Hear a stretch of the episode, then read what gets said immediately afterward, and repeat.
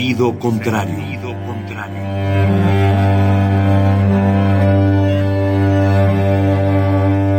El Museo Universitario del Chopo presenta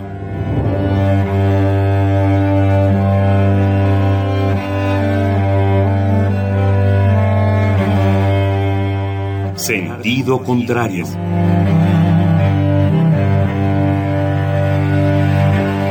Una emisión de Marcelino Perelló. Producida para Radio UNAM, con la participación de Javier Platas.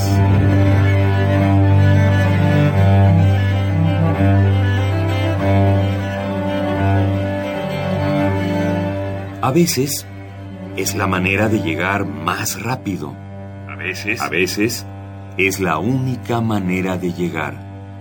A menudo es la manera de no llegar. Y pese a todo, casi siempre es lo único que tiene sentido.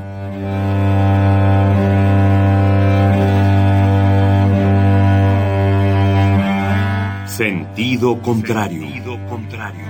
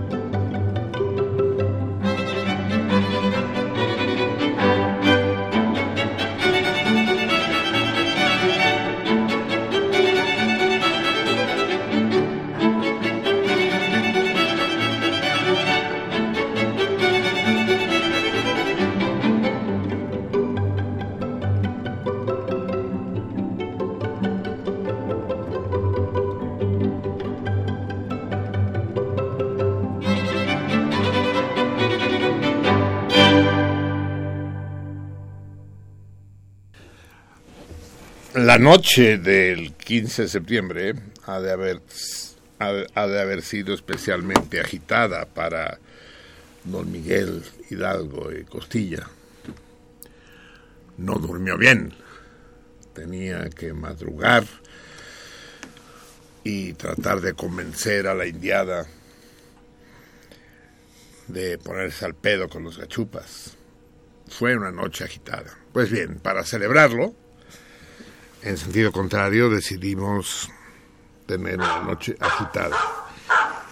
Una noche complicada. Déjenme contestar al aire el teléfono para que se entiendan ustedes de lo que está pasando. Sí, Miri. Sí, es que ah, no tengo el teléfono de Jonathan.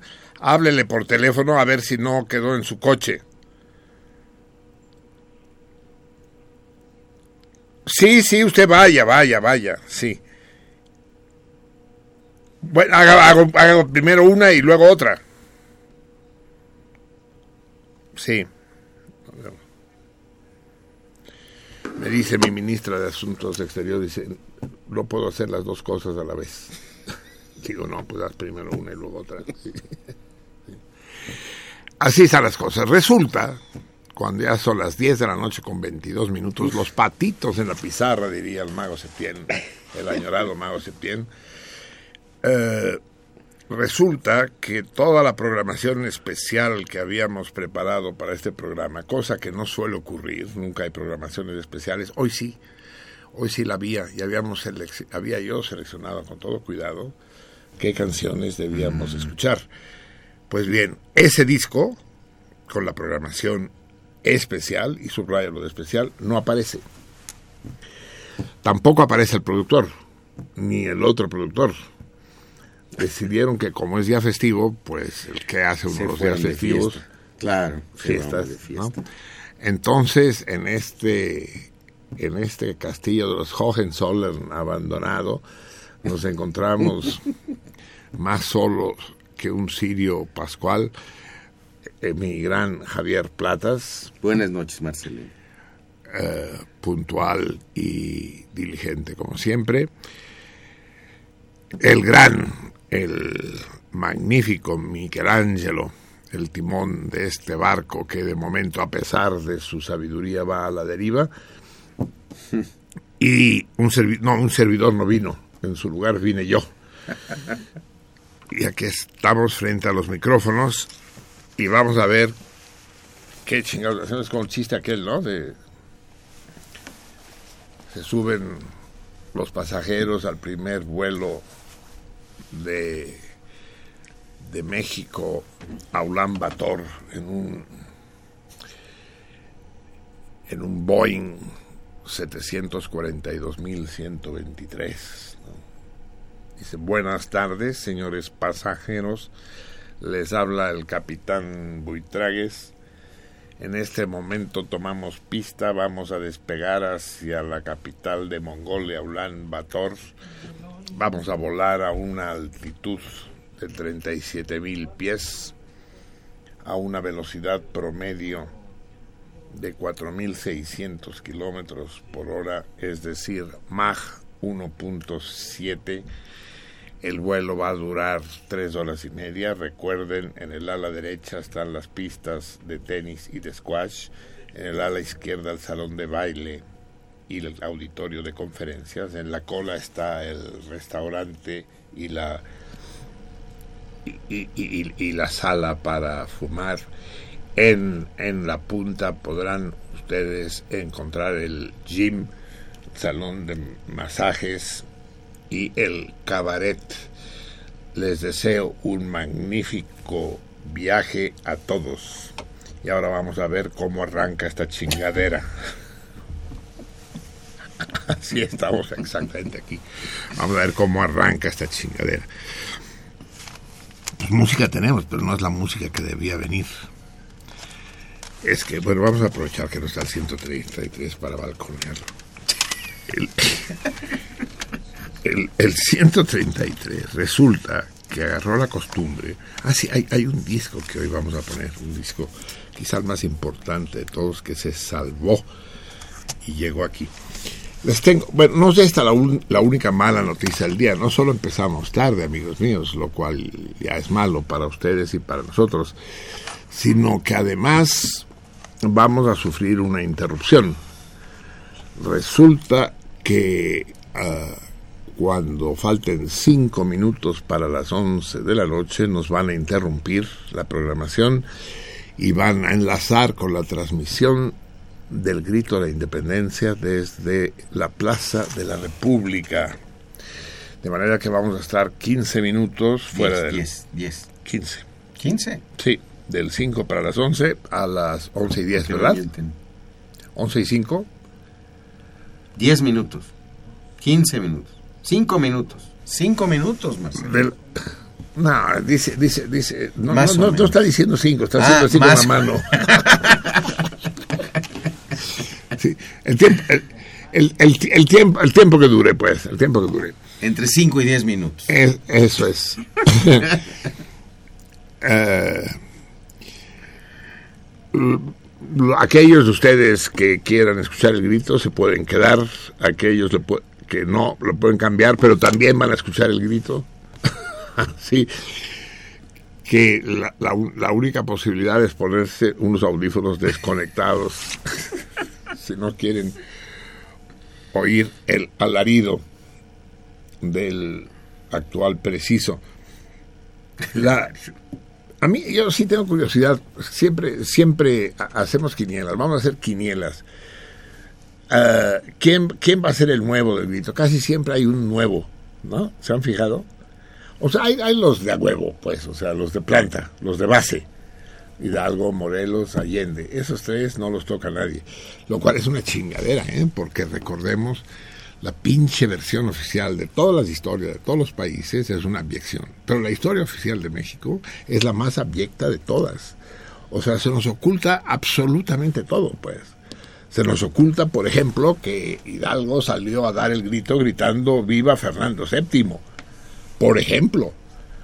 O sea que sí estaba luchando por la independencia, pero no por la independencia de México, sino por la independencia de Francia, que en ese momento había sido ocupada. Digo, por la independencia, sí, la independencia de España, eh, de Francia, es decir, para quitarse a los, a los franceses de encima, para que los españoles se quitaran a los franceses de encima.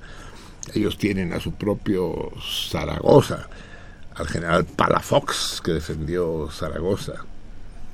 No, general Zaragoza, Za- el general Zaragoza es el nuestro. Palafox defendió la ciudad de Zaragoza, en Aragón. Así pues que Hidalgo es el padre de la patria española. sí, sí, vamos poniendo los puntos sobre las 10 de una puta vez a ver si nos aclaramos. Pero además del hecho de que viva, que viva Hidalgo, órale. Que viva Morelos, órale. Pero, pero que, que, además nos enjareten que, que viva Allende, eso ya está más cabrón. Porque Allende eh, se revela en contra de Hidalgo y, y, y está detenido cuando, cuando los españoles arrestan a Hidalgo. Hidalgo viene preso por Allende. Es un poco lo mismo que sucede con la Revolución Mexicana, ¿no? Es, decir, eh, Zapata mata a Carranza, Obregón mata a Zapata, digo, Obregón mata a Carranza, Calles mata a Obregón, y todos son héroes, todos son, tienen calles y plazas, Billetes. Bi- billete- billetes tenemos, Sí, claro. con calles hay billete, ¿verdad? O había. Había, hubo. Hubo. Con Zapata hubo. Sí, exactamente, sí, sí. Eh, Zapata, a Zap- sí, con, con Zaragoza. Frida Kahlo, ¿en qué, ¿en qué guerra combatió? En el de 500 pesos. Sí, pero... ¿Pero qué guerra ganó? ¿Qué batalla? o qué? Le ganó a Diego. Le, le ganó, pero durísimo. Le- le- sí, sí. este, se cogió a Trotsky, ¿verdad? En una cele- No. Frida. Bien, amigos míos, esta es la situación en este día que eh, los católicos acostumbran a llamar 15 de septiembre eh, y que los republicanos de adeveras llamamos 22 fructidor. Hoy es 22 fructidor. Nos acercamos al año nuevo republicano que probablemente, no sé si caerá en martes o no, Eh, lo comentaremos. Ahí Dice Tassi que no. te- tenemos la gran alegría de tener a Tassi entre nosotros. Pasa, Tassi. Eh, buenas noches. Una gran sorpresa. La Tassi llena de aforismos. Siéntate, Tassi. Eh, aparece. Y ella sí sabe eh, en qué día cae el Año Nuevo Republicano. Hola, buenas noches. No, eh, no cae en martes, maestro. No, pues no debe faltar mucho, porque si hoy es. No, hoy es 29. Ok. Sí, sí, hoy es 29 fructidor. 29 fri- fructidor castaña. Sí, el martes pasado fue 22 fructidor avellana. Y hoy es avellana o avellano. El problema es que en francés son iguales las dos palabras. Eh, y, hoy es 29. O sea que mañana es el último día de fructidor y siguen los cinco días suplementarios. Es decir, que si no cae en martes, cae muy cerca del martes, eso no sé. Pero ya los tendré informados. Seguro la TASI los informará a través de la página del, del cardumen en, en Facebook. Bien, amigos míos, para acabar de organizarnos mínimamente, eh, vamos a poner algo de música, música improvisada, ya les digo yo, puesto que la música formal eh, no ha llegado a nuestras manos. Eh, vamos a escuchar, si les parece bien,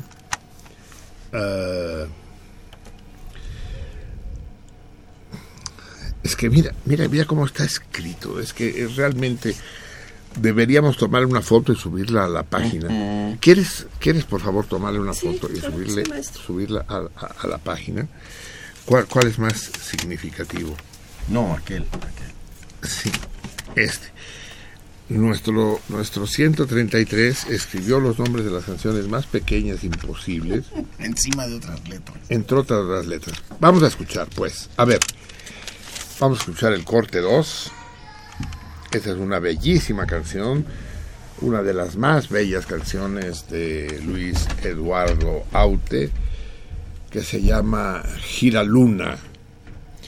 De hecho, empezamos a escucharla la semana pasada y por eso este disco se salvó. Ya quedamos que vamos a retomar esa hermosa práctica que por razones pues no ajenas a nuestra voluntad, sino por caprichos de nuestra indescifrable e impredecible voluntad, nos continuamos, que consiste en iniciar cada programa con la última canción del programa anterior. Así pues, amigos, eh, escuchemos de Luis Eduardo Aute, Giraluna.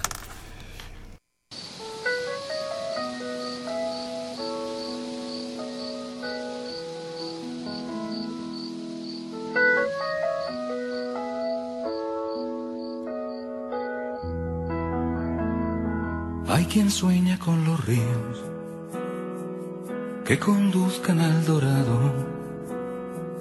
Hay quien sueña con las fuentes de la eterna juventud. Hay quien sueña con el oro del becerro idolatrado. Y quien sueña con la alquimia que haga del vicio virtud. Pero yo que no pretendo fortalezas ni fortuna, solo un sueño soñaría entre un mar de girasoles, buscaría un giraluna que velara y desvelara cada noche la otra cara de la luna. Gira, gira, gira luna, gira, gira, gira luna, gira, gira y mírame. Gira, gira, gira luna, gira, gira, gira luna, gira, gira y mírame. Hay quien sueña con el trueno de la caja de Pandora. Hay quien sueña con el rayo, redentor del santo. Hay quien sueña con Olimpos, donde no entre el mal de aurora. Y quien sueña con androides más allá del bien y el mal. Pero yo que no pretendo fortalezas ni fortuna, solo un sueño soñaría entre un mar de girasoles, buscaría un giraluna que velara y desvelara cada noche la otra cara de la luna. Gira, gira, gira luna, gira, gira, gira luna, gira, gira y mírame. Gira, gira, gira luna, gira, gira, gira luna, gira, gira y mírame. Hay quien sueña con el tacto de la mano del rey Midas.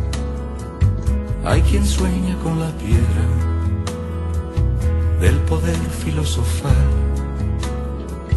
Hay quien sueña con cruzadas contra infieles en guaridas. Y quien sueña con arenas en la meca celestial. Pero yo que no pretendo fortalezas ni fortuna, solo un sueño soñaría entre un mar de girasoles, buscaría un giraluna que velara y desvelara cada noche la otra cara de la luna. Gira, gira, gira luna, gira, gira, gira luna, gira, gira y mírame. Gira, gira, gira luna, gira, gira, gira luna, y hazme haz de luz. Gira, gira, gira luna, gira, gira, gira luna, de la cara de tu cruz. Gira, gira, gira luna, gira, gira, gira luna, gira, gira y mírame. Gira, gira, gira. Gira, gira, gira luna. Bellísima imagen de este gallego que si cantara en gallego sería doblemente admirable. Luis Eduardo Aute. Lo terrible de aquel que no canta en su lengua es que se balconea durísimo. Así como una mujer embarazada se balconea de que se la cogieron, ¿no? O sea, si yo fuera mujer, no saldría a la calle. O sea, me daría vergüenza. Si yo fuera mujer embarazada, quiero Ah. decir. Sí. ¿No? Porque cada paso que das es, me la metieron, me la metieron, me la metieron, me la metieron, me la metieron, ¿no? Sí, no, no, no perdamos de vista que cada uno de nosotros es una acogida, ¿no? Por lo menos. O dos. Pues sí, exacto, por lo menos, sí, sí. Luego la primera no, No jala no la pega, cosa. ¿no? No, sí. Pues eh, exactamente eso mismo, eso mismo sucede con un cantante que canta, un gallego que canta en español o un catalán que canta en español. Está repitiendo, cada canción es canto por una lana, canto por una lana, canto por una lana, canto por una lana, ¿no? Porque si cantara por el placer de cantar, pues cantaría en su lengua, ¿no? Eh, co- como le dijeron a, a Raimón, el- la célebre visita de Raimón a México. eh, Raimón, Raimón vino dos veces a México, una de ellas yo no estaba, la primera sí, nos hicimos grandes amigos y nos vimos después muchas veces, nos vimos en París, nos vimos en Bucarest, en Barcelona, por supuesto. Y la primera vez en un concierto memorable en la Facultad de Ciencias, Raimón solo ha cantado en catalán toda su vida, pues. Y le preguntan, oye, se, cuando él siempre hace lo que él llama un coloquio con el público, ¿no? A medio concierto. Y alguien le preguntó, pues lo que le preguntan en todas partes cuando canta en países de habla hispana. Dice, oye, ¿por qué no cantas en español? Y dice Raimón, ¿y por qué habría de cantar en español? Dice, pues para que te entienda más gente. Dice, mira, dos cosas. Primero, cuando tú escuchas canciones, no escuchas necesariamente para entenderlas. No, no tienes que saber inglés para escuchar a los Beatles. ¿no?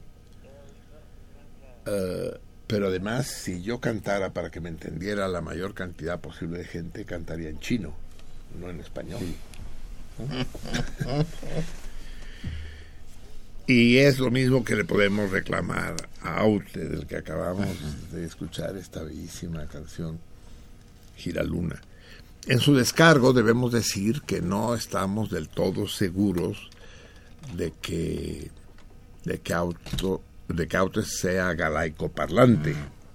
Porque desgraciadamente de las cuatro naciones que componen el Estado español, que son por orden por orden de tamaño, España, Cataluña, País Vasco y Galicia,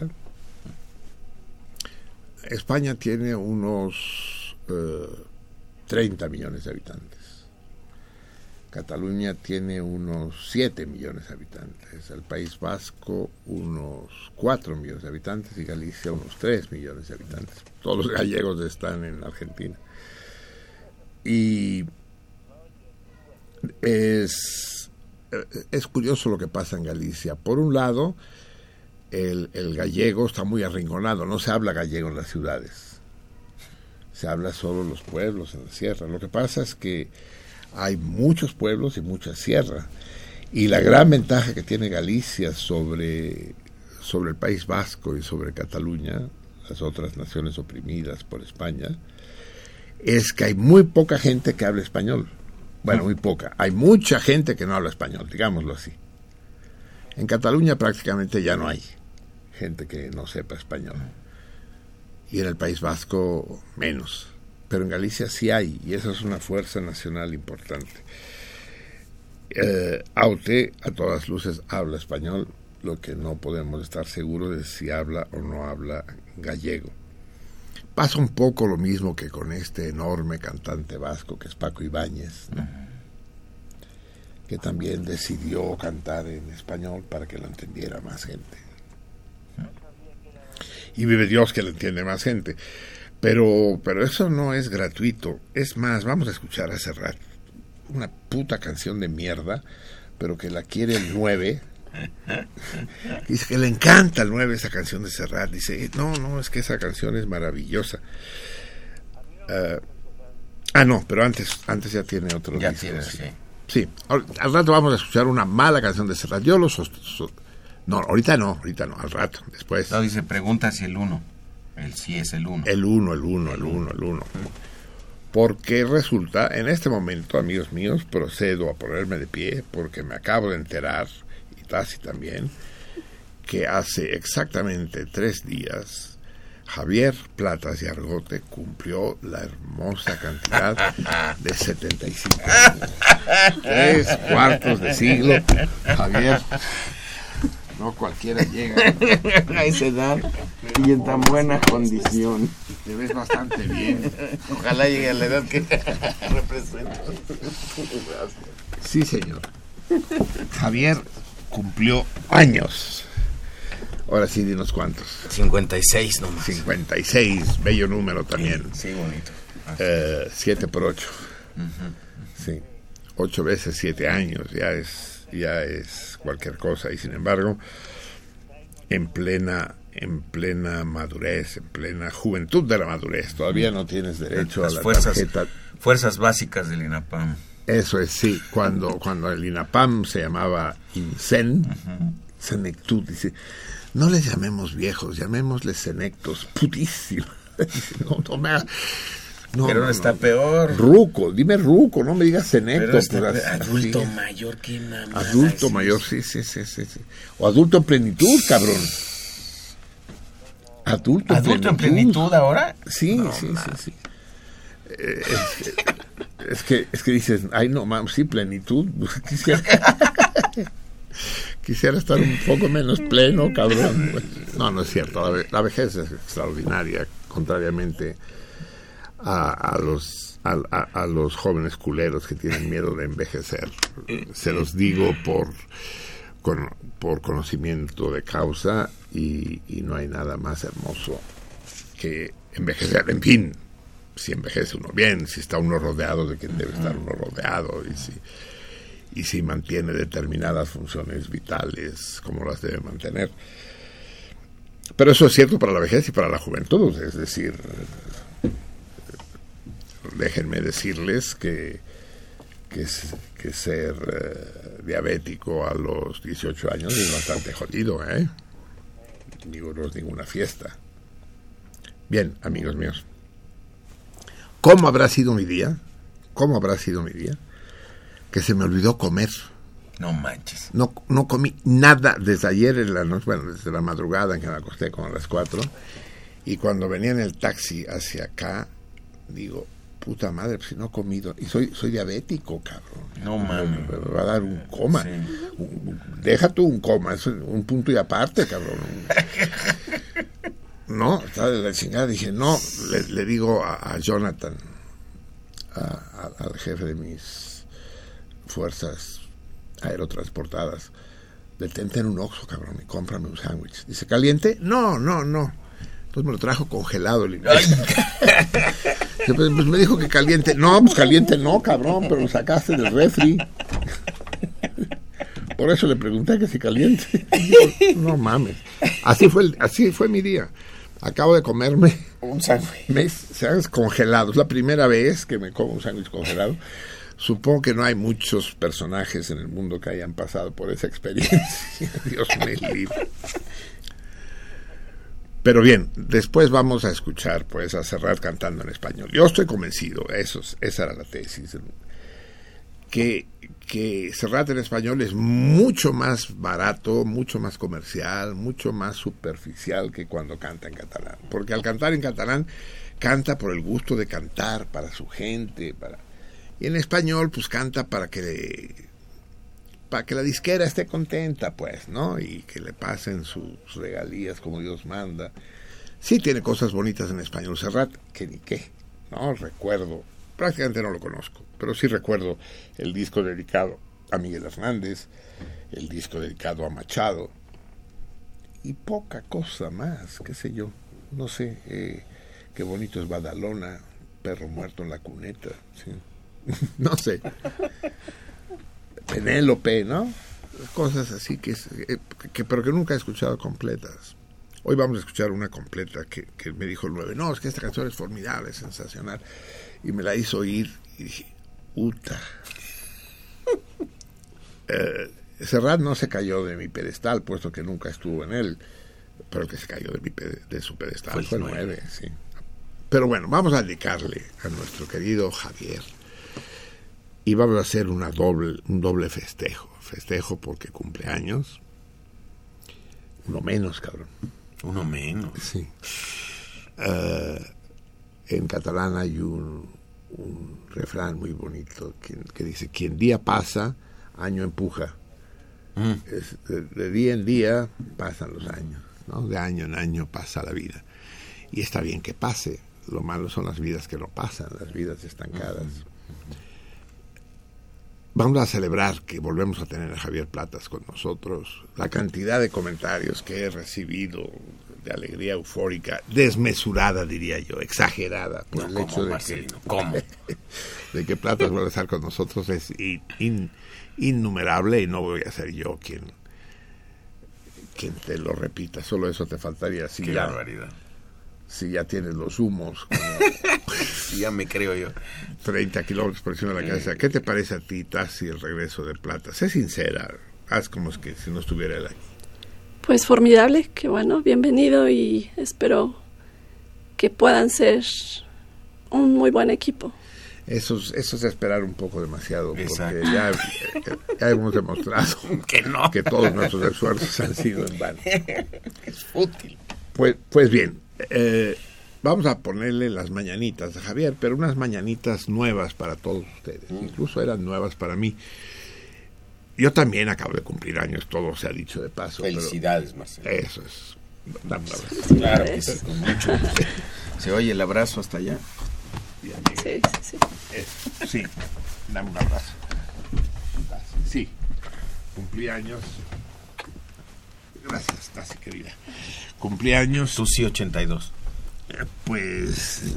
No, 82, pero ya empecé mi octava década, ¿no? Ay. No, no somos no, 71.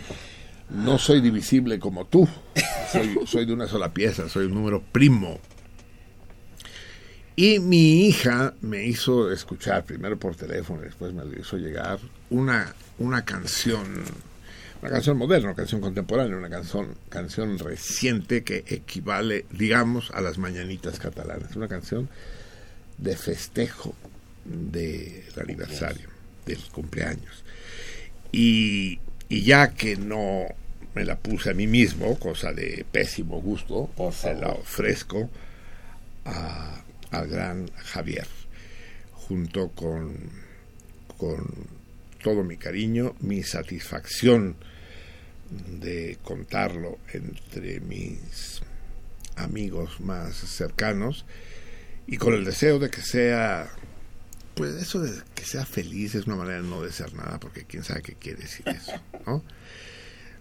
como dice la canción el deseo de las en catalán dice suerte y te deseamos suerte y salud me, me parecen dos S fundamentales suerte y salud y si además hay alguna borrachera y una vieja por medio miel sobre hojuelas así es entonces para para Javier. Avui fas anys. Hoy cumples años.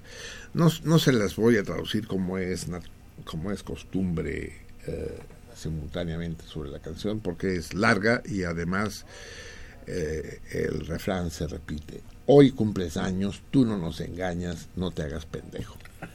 Eh, y por eso hemos venido, compañeros y compañeros, compañeros y compañeras, a, desearte suerte y salud. Eh, decir, no podrías ocultarlos porque se te notan, aunque debemos reconocer que los llevas bastante bien. Te, te felicitamos porque eh, vas hecho a la chingada sobre, sobre este planeta y acabas de completar otra vuelta al sol con bastante dignidad. Ah, Ah, nos tenemos, nos tenemos que esperar eh, para escuchar eh, La canción. la canción. Y, y- y vam- vamos, vamos a escuchar el grito de Dolores, el grito de dolor. Eh, ya, les, ya, ya, ya, ya les dije la estratagema. A ver, se aceptan quinielas. ¿Quién va a ser el nuevo personaje? Jo- eh, Josefa y Leona van a estar a huevo, pero ¿quién va a ser? Eh, Tal vez va a ser Videgaray. Pregunta al aire. Escuchemos. con el corazón del país. Desde cualquier rinconcito se vale festejar, ¿eh? Es la fiesta de todos los mexicanos, es la fiesta, la tradición de nosotros. Hoy, 205 aniversario del inicio de la independencia y por supuesto motivos sobran para gritar Viva México. En esta ocasión y a mitad de sexenio se ha decidido, porque ustedes ya lo conocen, este paquete presupuestal, no tener una cena, no ser un brindis. Estamos en un eh, periodo más... eh, Sí, eh, sí, pues, sí. de reducción. Exactamente. De reducción de, ajustes. gastos. Ya lo veíamos ajustes. incluso en el paquete económico que fue presentado hace algunas semanas. Eh, en ciertas áreas, en ciertos rubros del gobierno federal se ha decidido eh, ajustar los presupuestos y de ahí, de ahí se toma la decisión. Nosotros estamos en el Salón Embajadores de este Palacio Nacional, en donde ya se han dado cita invitados especiales para esta ceremonia tradicional del eh, grito de independencia, una ceremonia, como lo decimos, que es una tradición finalmente, pero que eh, es una representación de la fiesta que debemos de tener y de que debemos celebrar todos como mexicanos. Esta noche, una vez que el presidente Enrique Peña Nieto se haya colocado la banda presidencial, cruzará el Salón Verde, el Salón Morado y el Salón de Embajadores en donde nos encontramos, un salón en donde se entregan las cartas credenciales precisamente para llegar hasta el Salón de Recepciones donde recibirá la bandera de México con la cual saldrá al balcón principal. Ya sale justamente la escolta del Colegio del Aire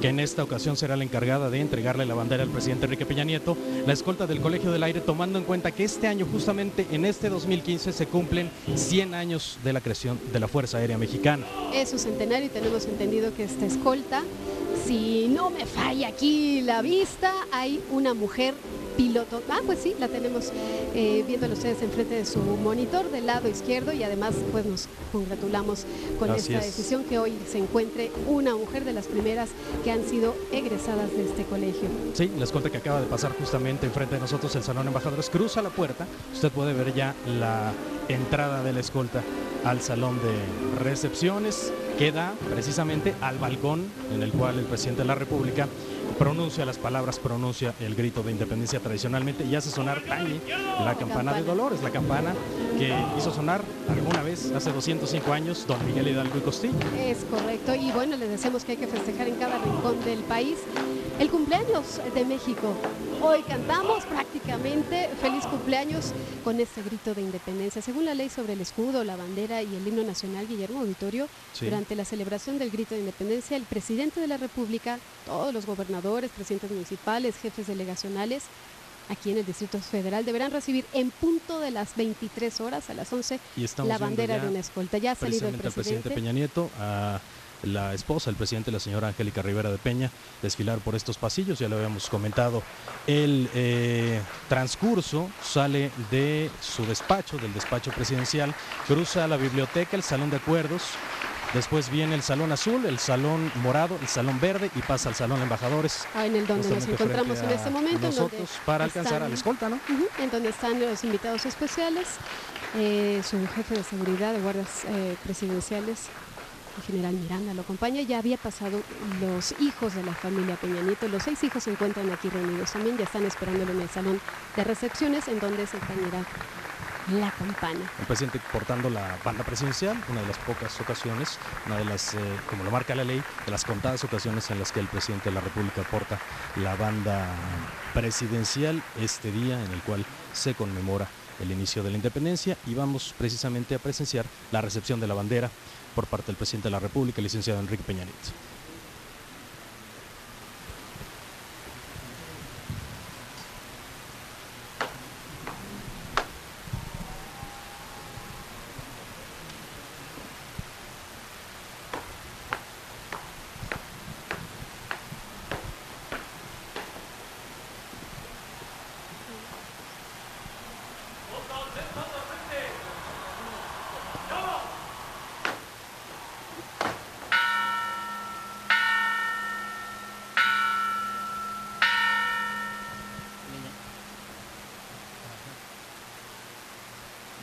Mexicanos,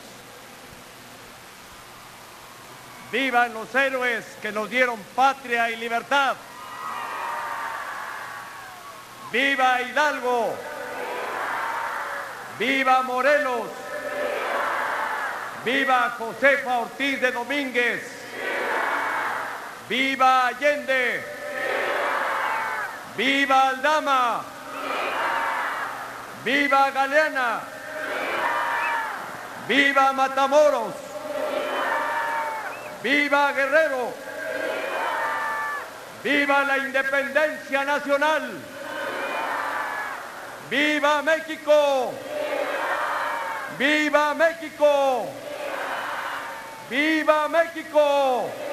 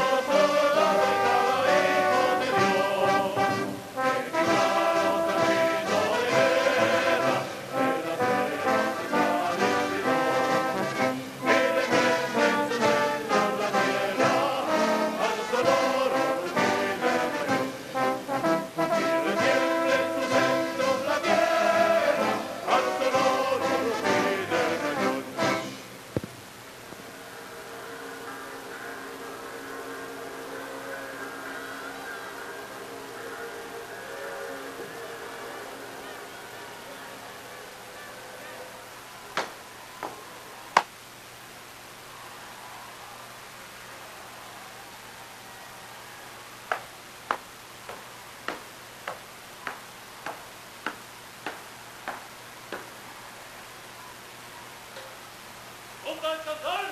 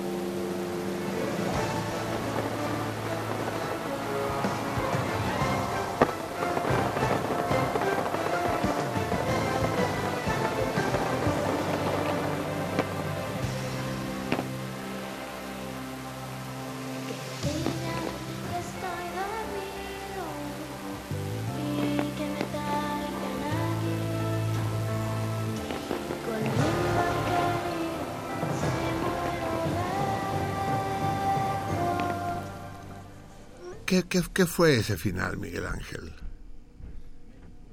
México Eh, lindo y querido. Sí, no, eso, eso es lo único que sé, pero ¿eso forma parte de la transmisión oficial? ¿Sí? Un niño que... Es que se dan cuenta de la perversión que implica poner a una criatura a cantar eso de que si muero lejos de ti, que, di- que, que me entierren en la sierra Al pie de los debajo de los maguillares. Es- Eso cantándolo un niño, es lo que decíamos hace rato, ¿no? Es, es decir, puede uno ser joven y que le vaya a uno de la chingada, no necesariamente viejo. Qué barbaridad, como una criatura, pues, como, ya lo, lo comenté aquí, como los programas estos de, de niños monstruos, de niños que saben cantar y bailar, y que les hacen cantar canciones psicalípticas y, ¿no? Y vestidas así de, y, necesito tu piel junto a la mía, y cuestiones así, sí. En la vida llevarás sabor ¿no? Y ves a la escuincla de siete años cantando estas cosas. Bien, ya escucharon el grito, amigo mío, amigos y amigas míos y mías. Eh, ¿Y cuáles son las novedades? Bueno, decidió no, no echar un volado entre Josefa y Leona y se las echó a las dos. ¿no? El presidente se echó a las dos viejas. Eh, Guerrero entró. Guerrero siempre es conflictivo. Y, y, esta, y esta vez decidió meterlo. Lo que es más sorprendente es que haya incluido a Matamoros, al tercero de los curas. Ya saben ustedes que los tres eh, sacerdotes principales que dirigieron la lucha de nuestra independencia son los más conocidos, Hidalgo y Morelos, pero también Matamoros. Y esta vez entró Matamoros. Pero, pero además es que tenemos aquí el estudio repleto de, de unos buenos salmones, salmones y después de salmones en ciernes. Los, los salmones ya homologados son... Sí. Los, los salmones homologados son eh, Eliseo y Alma, que nos acompañan y, y vinieron bien surtidos. La gran Tassi, indispensable, eh, Salmona, y su pequeña Sara, elegantísima.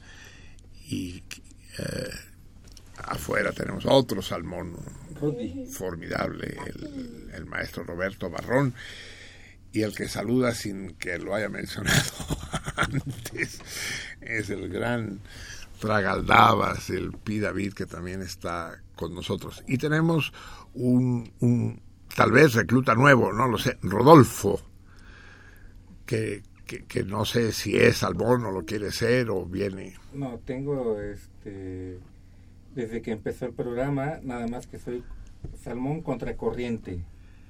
Pues, pues, pues tú- eh, serás a favor de la corriente, porque contracorriente somos todos. ¿Sí? Sí, Ajá. sí. Eh, los que los que los raros son los los que van a favor de la corriente que son los chiquitos, es decir, porque recuerden que los salmones, cuando nacen, ya lo he comentado más una vez, sus papás ya felparon. O felparon o se regresaron, ¿eh? Hay salmones que se echan más de un viaje, como los flechas rojas, ¿no? Para ganar tiempo van y vienen en el horario de una sola carrera, ¿no? Eh, pero entonces los chiquitos que no saben ir contracorriente, como la, la, pequeña Sara que está a punto de partirse la madre, eh, eh, Tú mira. Eh, el- ya me distrajo la Sara. Los salmoncitos chiquitos entonces se dejan arrastrar por la corriente, como tantos de nuestros conciudadanos. Eh, mañana leeremos en la prensa, eh, si es que lo leemos, cuál fue el ambiente en el Zócalo. En la transmisión oficial al menos no se oyó la respuesta del viva por parte de la gente, ¿no? No. No sé si es un problema meramente ingenieril de los técnicos de sonido o si el problema no es precisamente técnico, ¿no? sino de otro orden. En todo caso, eh, yo sup- supongo que se lo debemos haber, se lo debemos haber, se los debo haber contado alguna vez. El grito de 1968 fue especialmente conflictivo. Eh, el Consejo Nacional de Huelga se dividió.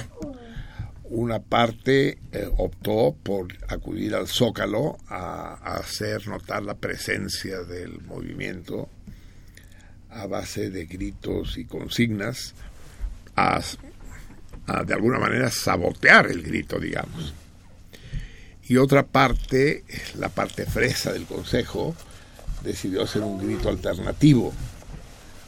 Como lo que están haciendo ahorita con Miss Universo, ¿no? Hacer una Miss Universo distinta, ¿no? Aunque Trump ya vendió, dice, vendió a Miss Universo. Ah, chinga, que son esclavas, pues sí son, ¿no? Se venden y se compran esas chavas. Es muy sospechoso que mis universos siempre lo gana una humana. ¿Una humana? Sí, yo creo que hay ahí mano negra. El caso es que entonces el, movimiento se dividió.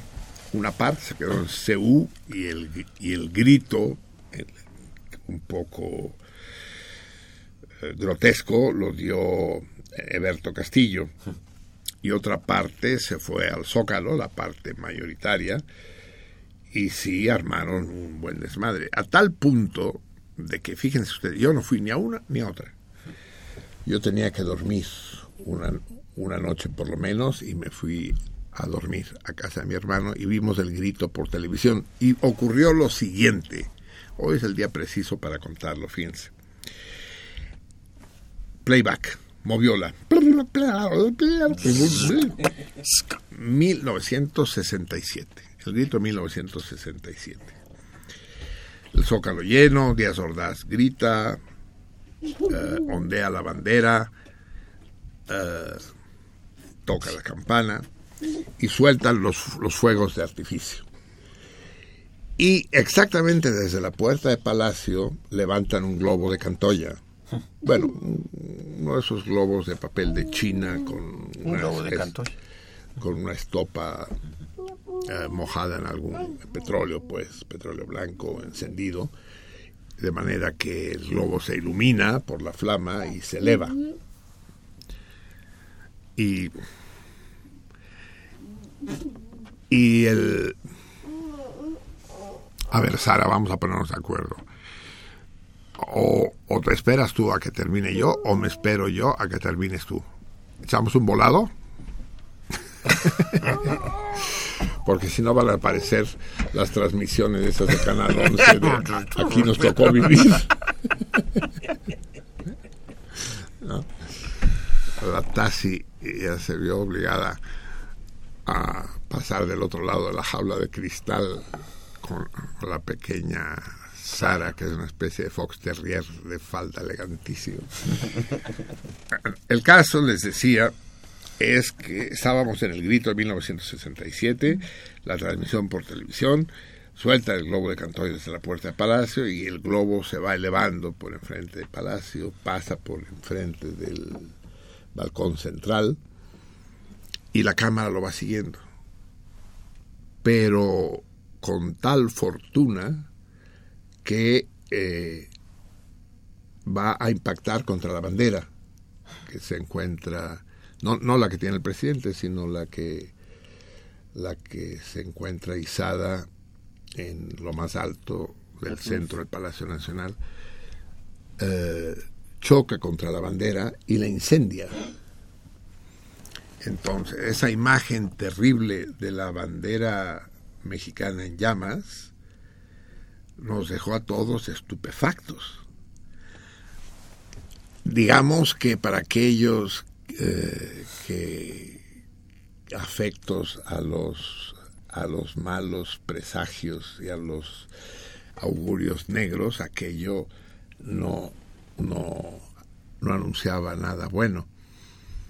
Pero para otros, pues simplemente pasó como una cosa curiosa. Dice, no, qué pinche mala suerte. ¿A quién se le ocurre lanzar un globo de Cantoya eh, justo en, en ese lugar?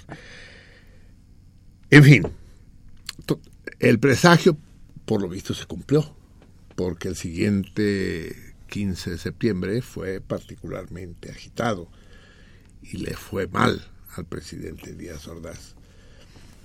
Sin embargo, eso no se vio en la televisión. Yo estaba cómodamente instalado en casa de mi hermano, viendo la transmisión por televisión, y en un momento dado, viendo que no sucede nada de especial, que el grito transcurre con aparente normalidad, enfrente de la puerta de Palacio Nacional, encienden un globo de Cantoya que se eleva lentamente, pasa por enfrente del balcón central de Palacio, eh, choca contra la bandera y la incendia.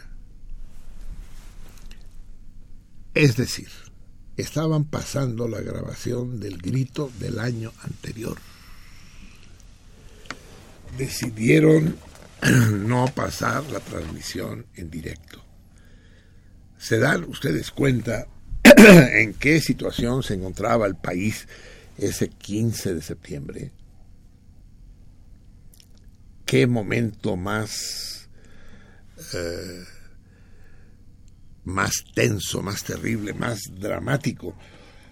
Eh, doblemente dramático. Uno por el por el augurio que había representado un año antes y segundo por el hecho de que hayan decidido no transmitir el grito, decir, no, pues está de la chingada, cabrón, ¿no?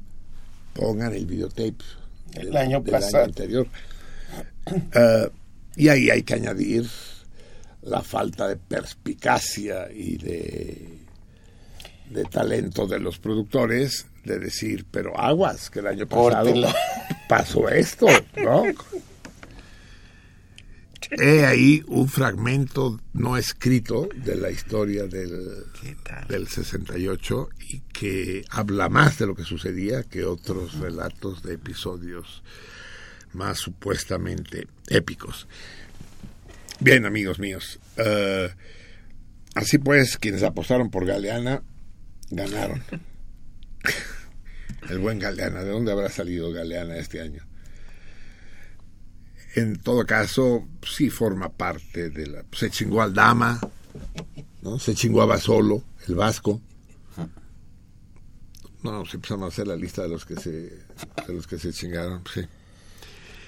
Eh, pero yo, pero pues no apareció ni, no hubo ninguna y en eso, en eso me parece bien que lo ha- fue un grito sobrio, convencional. Viva la democracia, viva la lucha por los derechos humanos, viva el papel de las mujeres en la sociedad contemporánea que gritaban los panistas, ¿no? Fox y Calderón fueron especialistas sí, en, sí. en vivas, como alguna vez eh, en, en, en un mitin paro- parodiado por Carlos Monsiváis. Carlos Monsiváis fue una persona decente en su juventud, decente y talentosa. Y tenía un programa en esta casa de ustedes, en Radio Universidad, que se llamaba El Cine y la Crítica. Y, otorgaba premios, por ejemplo. Recuerdo que Dijo, el premio se me hace chiquito el Océano Pacífico para atravesarlo en barca, para la película Viento Negro. Pero recuerdo un meeting, un meeting que simuló al aire eh, Monsiváis, que decía, ¡Viva México! ¡Viva Hidalgo! La gente respondía, ¡Viva! ¡Viva Morelos! ¡Viva! Sí. ¡Viva Fray Servando Teresa de Mier! ¡Viva! ¡Viva Arcos de Belén! ¡Viva! Y un momento dice, y momento dado dice, ¡Viva, viva! ¡Viva!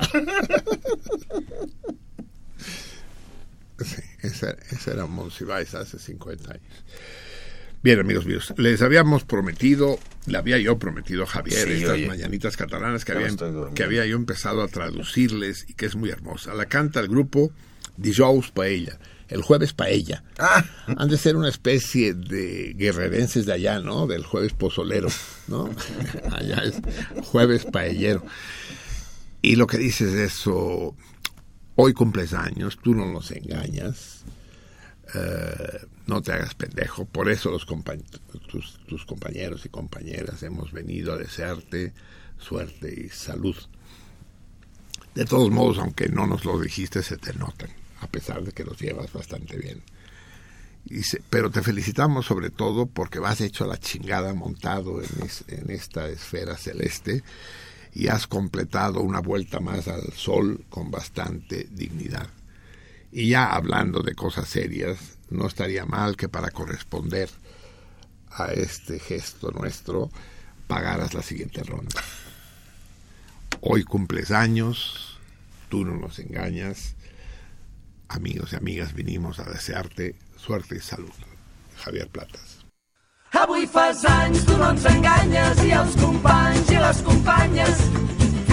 No. Avui fas anys, tu no ens enganyes, i els companys i les companyes et desitgem sort i salut.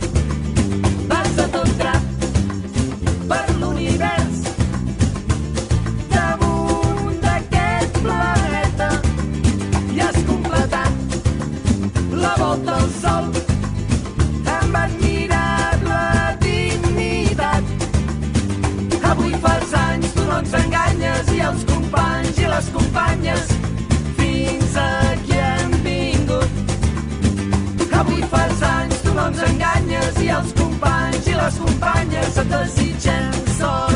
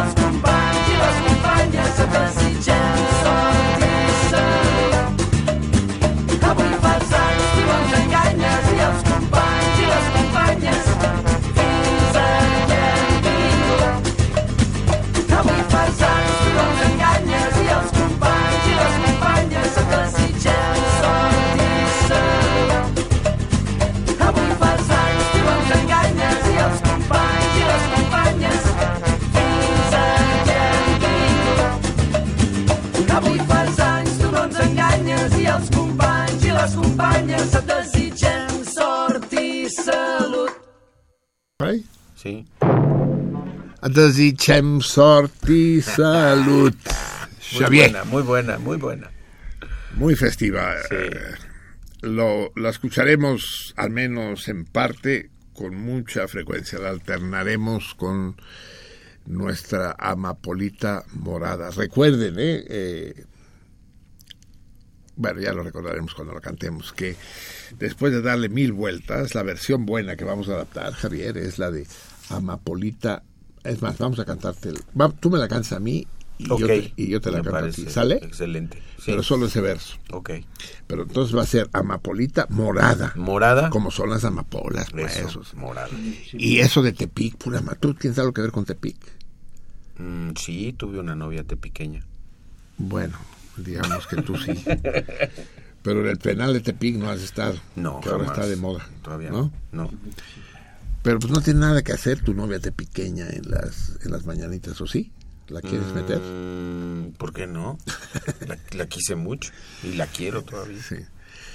Eh, entonces, va, que, que, que, que, que Javier diga Amapolita Morada de los Llanos de Tepic. Yo me inclino por otra versión que es mucho más poética y porque no conocía la novia tepiqueña de Javier, a la que creo que es la versión real, si es que posee la sensibilidad para identificar el folclore mexicano. Amapolita Morada de los Llanos que perdí. Esa es la buena. Pero El, el año nuevo comienza el martes. Exacto. ¿El martes o, no, el martes. El martes. El 22 de septiembre de 1700. Se, se fijó su inicio. No, 22 de El 22 de septiembre. de 1792, coincidiendo con la proclamación de la República en el Sí, no, el inicio, pero no el final, no, hombre, no. El 22 de septiembre ya pasó, cabrón. Es hoy. Digo, ah, no, perdón, es ¿qué estoy diciendo? El 22 de septiembre es, Es el martes. es el martes. Pero Entonces el lunes es el último día. Ah, es que eso es bueno. Lo vamos a festejar ya, El martes. El martes. El martes en la noche. Vamos a festejar el año nuevo revolucionario. Eh, y lo vamos a festejar aquí en el estudio. Eh, en- vamos a decir que se- no, no puedo abrir una convocatoria pública porque el estudio no da para mucha gente. Entonces, eh, como, como cada año cuando hacemos festejos aquí en el estudio, como por Navidad o por Año Nuevo, tendremos que seleccionar, ¿no? Y invitaremos a un grupo de salmones para que esté aquí presente. Realmente lo lamento, pero es que nos podemos ver desbordados como, como sucedió eh, el, el día del aniversario del programa, donde teníamos un local grande y todo previsto, y aquí, pues, como están viendo los compañeros presentes, no hay condiciones, pues. Pero, pero sí, un grupo, digamos, representativo del cardumen estará presente y celebraremos el año nuevo. Eh, voy a negociar con el director de Radio UNAM que podamos hacer un programa especial, un programa de tres horas. Llega mi ministra, eh, es- en este caso es también ministra de Cultura, porque los productores, no sé si se dieron cuenta ustedes, porque parte de las catástrofes de este 15 de septiembre es que los dos productores huyeron, dijeron, es festivo, y ya no está ni el 3 ni el 133. Y el disco con la música del programa me viene informando mi MIDI que encontró el sobre tirado en la banqueta enfrente de la casa, Sí. pero el disco no. No, el disco no está. ¿Qué pedo? Explíquemelo. Pues igual y lo... No sé, no sé. Ya me acusó de que, un act- que es un acto fallido. Eh, Sí, es mi... es, es una manifestación de odio no confesada.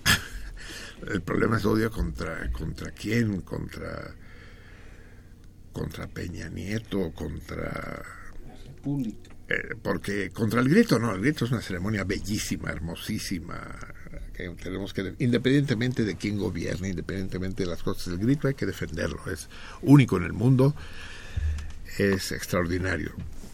Y déjenme decirles algo, escúchenme bien, Vika, Javier, amigos míos. este podría ser un torito.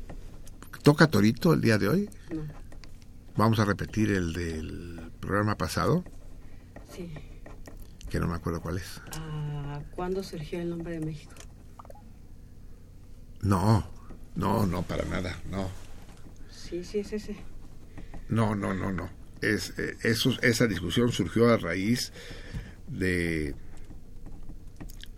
a raíz de la discusión acerca de de la frontera entre México y Rusia.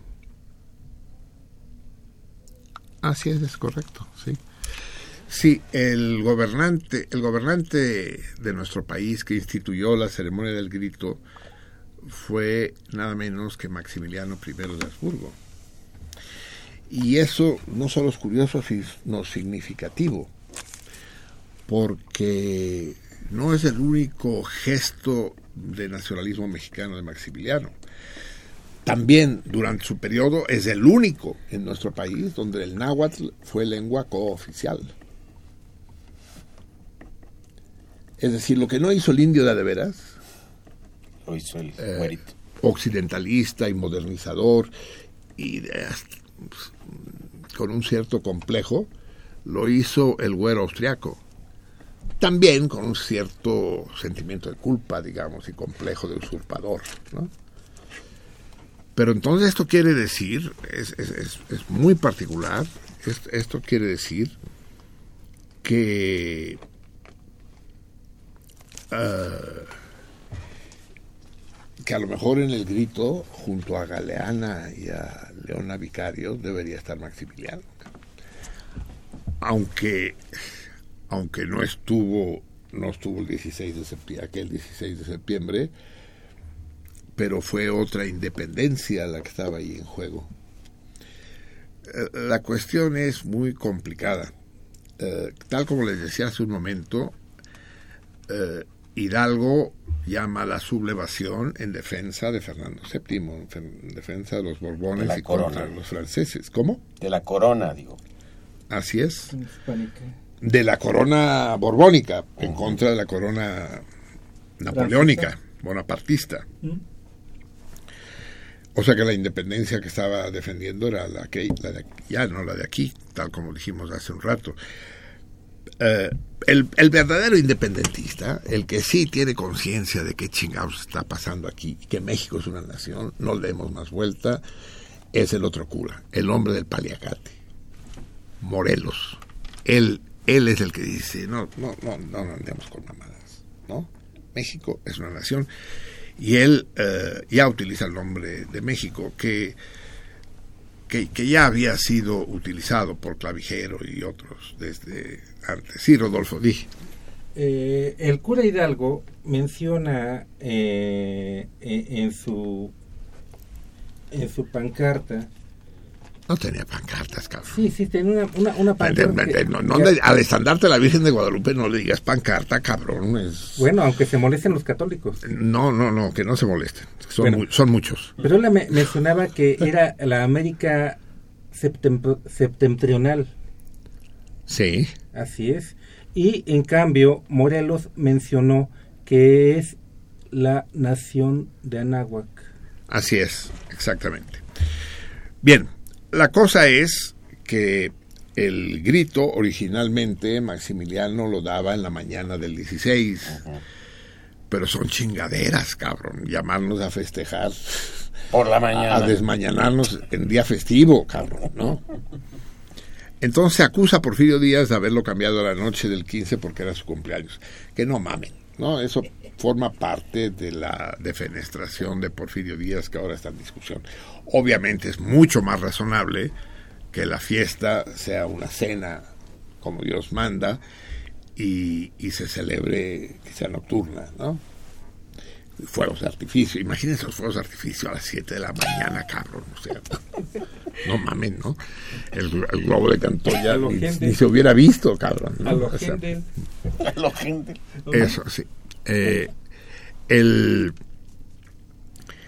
el, el caso es que el, el grito tenemos que defenderlo a capa y espada. Eh, ya nos tenemos que ir. Nos robaron ¿Cuánto tiempo nos robaron, Miguel Ángel? No demasiado, ¿verdad? Diez minutos. Eh, pero pudimos, pudimos escuchar el himno, no sé ustedes, nosotros sí lo escuchamos de pie. El himno nacional mexicano nos representa a todos, de nuevo, como el grito mismo, al margen de perspectivas, ópticas y pareceres. Y, y además es un himno bellísimo, tanto por su letra, a pesar de que le quieren poner aceitunas en las sienes de la patria, como por su música. La música es de un compositor catalán. Aquí la historia también es compleja y tiene sus luces y sombras. Eh, Jaume Nuno, conocido aquí como Jaime Nuno, fue contratado por Santana, que lo escuchó tocar, dirigir en Estados Unidos una banda militar, y lo contrató para que viniera a organizar y dirigir la banda militar del Estado Mayor eh, del Ejército Mexicano. Y en esos momentos se hizo el concurso por el himno y hubo varias versiones. eh, ahora no recuerdo el nombre de la que fue ganadora, pero cuando la, cuando la estrenaron, es como dicen los sabios, ¿no? La estrenaron en Bellas Artes, a huevo. Se- sería el baldío que había, donde después estuvo Bellas Artes. Eh, la, la chiflaron. Y esa primera versión del himno, que no está grabada y que tendríamos que, ahora que está Javier con nosotros, tendríamos que conseguir la partitura para... O no, si hay una grabación del, del- de todos los himnos que participaron en, en, en el concurso, y del que ganó también. Sí. ¿Podremos sí. conseguirla tú? Sí, yo creo que sí. Va, es. hay, hay un investigador del, del, del CENIDIM, eh, no, no, del CENIDIM, no, bueno, se llama Carl Bellinghausen, fue director del conservatorio y entonces él hizo una, una investigación muy exhaustiva de, de las versiones del, de- del concurso. Y la Orquesta Filarmónica de la Ciudad de México las grabó hace unos 10 años, yo creo. Y existe Ah, esto lo ignoraba yo completamente. Sí, sí, por ahí está la, la- las grabaciones. Ah, estaría muy bien. En todo caso, lo terrible fue que el, el compositor de la versión ganadora y, y finalmente desahuciada fue el que debió dirigir después eh, al, al himno con la música de. Nuno en su estreno formal. Cuando, cuando derrocan por enésima vez a Santana, Nuno decide que es más prudente poner pies en polvorosa, puesto que su padrino había caído en desgracia y se va a los Estados Unidos. Y ahí vende la música del himno mexicano que queda en propiedad de una, de una compañía no disquera, porque no había discos, Una pero editora. una editora de, de musical gringa durante 100 años. Se, se acaba de liberar el, el- las regalías, ¿no? Que en principio supongo que los gringos nunca cobraron, pero es terrible que el himno nacional mexicano fuera propiedad de, de una compañía gringa. Es como estas gigantescas y bellísimas banderas mexicanas que desde hace unos años gozamos, ¿no? La de San Jerónimo, la del Campo Marte, la del Zócalo, estas formidables banderas son todas hechas en Estados Unidos. A lo mejor ahora ya son chinas, no me extrañaría en absoluto. Pero esa Probablemente. es, es- es otra discusión. El, el, el gran enigma que ya planteamos aquí hace años y con el cual vamos a cerrar eh, el programa de hoy. Ah, primero vamos a hablar de vamos a hablar de co- correspondencia nueva, no tenemos, pero tenemos correspondencia pendiente que no se haya leído. Bueno, lo- eh, Pero bueno, ¿cómo? ya recordé el torito, es ¿cuáles son los dos personajes de la Ah, serie Aquí eso no hay quien viva que nunca que, que nunca aparecen? Eso sería. Y el Eso. premio es un lote de libros colofón.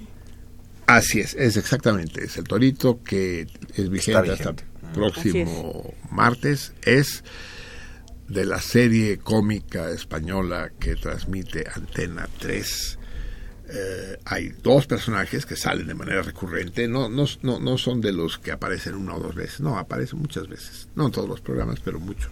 Hay dos personajes eh, que son mencionados, pero eh, que nunca se les ve el rostro. A una de ellas se le ve la espalda, ya dije ellas, ya les facilité un poco las cosas. Eh, y a lo mejor hasta se le oye la voz, pero no se le ve el rostro. A la otra le sigo facilitando las cosas, ni, ni se le ve el dorso, ni el rostro, ni se le escucha la voz. Pero en un momento dado están en su casa. Eh, díganme uno de los dos personajes. Eh, evidentemente, quien mencione los dos tendrá prioridad. Eh, escríbanme al apartado postal 21111 de México, Distrito, Distrito Distrito Federal, como los tigres, ¿no? Ahorita la costumbre de decir que son los tigres de Nuevo León. El distrito. El distrito. El distrito federal. Para que no se nos lengue la traba. Eh, código postal 04020. 04020. Muy bien, amigos míos. Entonces, el enigma del que les hablaba es el siguiente. Resulta que aparece en Cataluña, se descubre una sardana. La sardana es la danza ritual de los catalanes. Es una danza viva que los catalanes todavía bailan los días festivos en las calles. Y lo baila cualquiera, es decir, no tiene que uno que ser bailarín. Eh, una regla de oro es que quien se mete es, es una ronda, ¿no? Es un círculo y cualquiera tiene derecho a meterse. Hay rondas profesionales que ensayan y que van vestidos de manera tradicional, pero las sardanas populares están perfectamente vivas, lo que hizo a Toynbee declarar que Cataluña era el único país industrial atávico. Y me gusta acabar con esta fusión de las dos culturas de México y Cataluña, porque también Cataluña acaba de conmemorar su fiesta nacional. Si nosotros eh, festejamos el 205 aniversario, debería haber dicho el bicentenario, quinto aniversario de nuestra independencia, ellos conmemoraron el 301 de su dependencia. Esperemos que no se alargue mucho y que pronto podamos también celebrar su dependencia el 11 de septiembre. Por lo visto, el final, el final del, del verano es propicio a las sublevaciones populares y a las gestas más que a las sublevaciones populares. En todo caso, se descubre una sardana, este baile tradicional catalán, con la letra del himno mexicano. ¿Con la letra? Con la letra, no, perdón. Con Sí la hay- música. Con, Con la la música, música. sí. La música, las notas Sí, sí hay, sí, hay, sí hay sardanas con letra, ¿eh? De hecho, en el disco extraviado Sí, exacto. venía, venían sardanas cantadas. Pero esto ya lo escucharemos la semana que viene, si es que no lo vuelvo a perder. Eh, se descubre pues esta sardana con la música del himno nacional mexicano. La pregunta es obvia. ¿Será la sardana anterior al himno? Y, y, Nuno simplemente la adapta a los versos de González Bocanegra. ¿Será la sardana compuesta por el propio Nuno aprovechando la música que compuso para el himno? ¿O, en el más banal de los casos, será la sardana una composición moderna eh, eh, compuesta en homenaje a Jaime Jaume Nuno? El enigma sigue ahí hasta que alguien lo aclare. Si fuera algo moderno, supongo que ya aparecería el nombre del compositor y demás. Lo que pasa es que en 2008 un grupo de musicólogos, a lo mejor Javier está al corriente de eso, un grupo de musicólogos mexicanos encuentran al bisnieto de Nuno en Estados Unidos y este les hace llegar un baúl con aproximadamente 500, 5.000 documentos, entre los cuales 1.300 partituras inéditas de obras de Nuno, nunca interpretadas.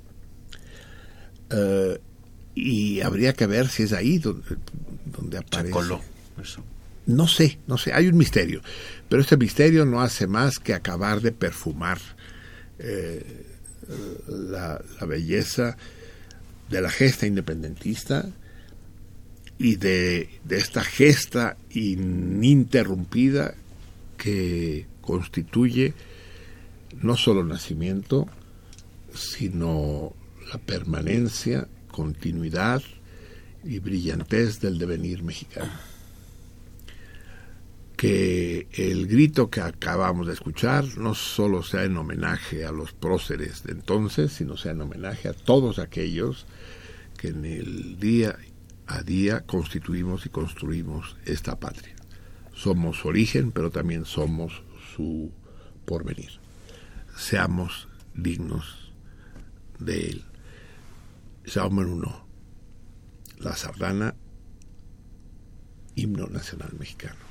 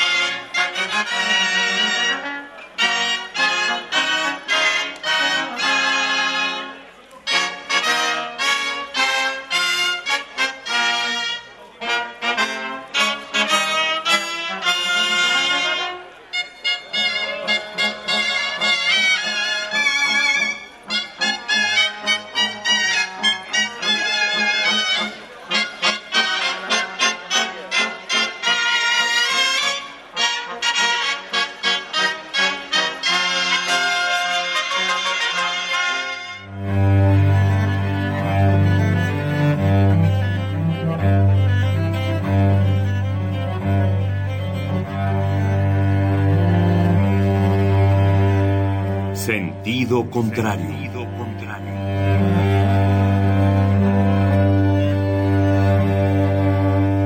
El Museo Universitario del Chopo presenta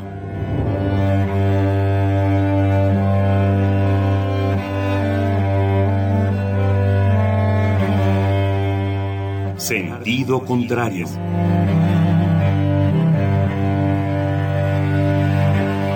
Una emisión de Marcelino Perellón.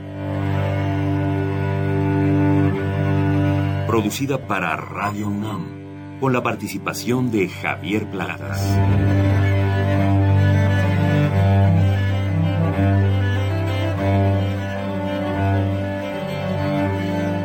A veces es la manera de llegar más rápido.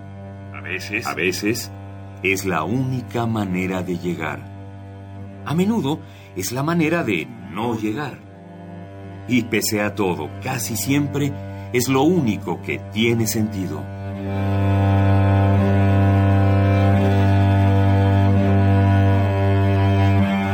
Sentido contrario. Sentido contrario.